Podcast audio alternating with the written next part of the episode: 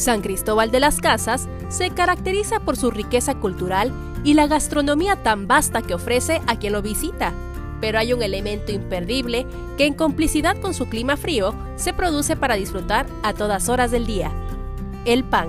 Aquí uno se despierta con café y pan, desayuna con café y pan, a mediodía café y pan, si llega una visita se le ofrece cafecito y pan, después de la comida café y pan, y antes de dormir pues café y pan, obviamente. Yesenia Maldonado nos cuenta que su madre era originaria del barrio de Mexicanos y provenía de una familia tradicionalmente panadera. Cuando mi mamá viene a, a vivir a San Ramón, cuando se casó, le empieza a preguntar por, para comprar pan y resulta que aquí la gente tenía la costumbre de que si uno no era del barrio, no pertenecía a esta zona, pues no le vendían el pan. Su familia fue quien impulsó a doña Josefita a emprender y establecer su propia panadería.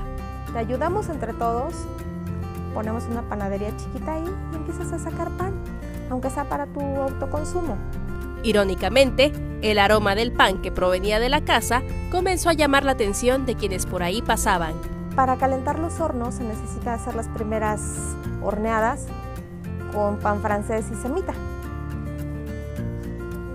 Al sentir el olor, los vecinos empiezan a preguntar si iba a vender pan.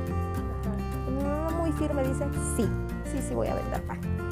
Y así empezó a vender pan aquí hace más de 45 años.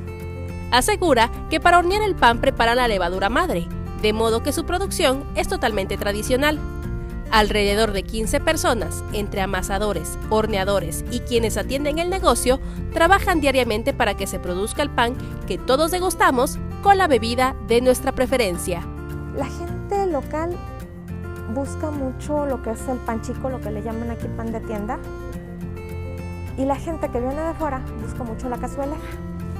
De hecho, hay muchas personas que vienen para revender panes en sus tienditas en la mayoría de los barrios. Ahorita tenemos a una chica que viene de Comitán, casi tres veces por semana, para revender allá nuestro pan. Por ello, el pan coleto es del gusto predilecto de quien lo prueba. Es tradicionalmente adictivo. Para Alerta Chiapas, Carolina Castillo.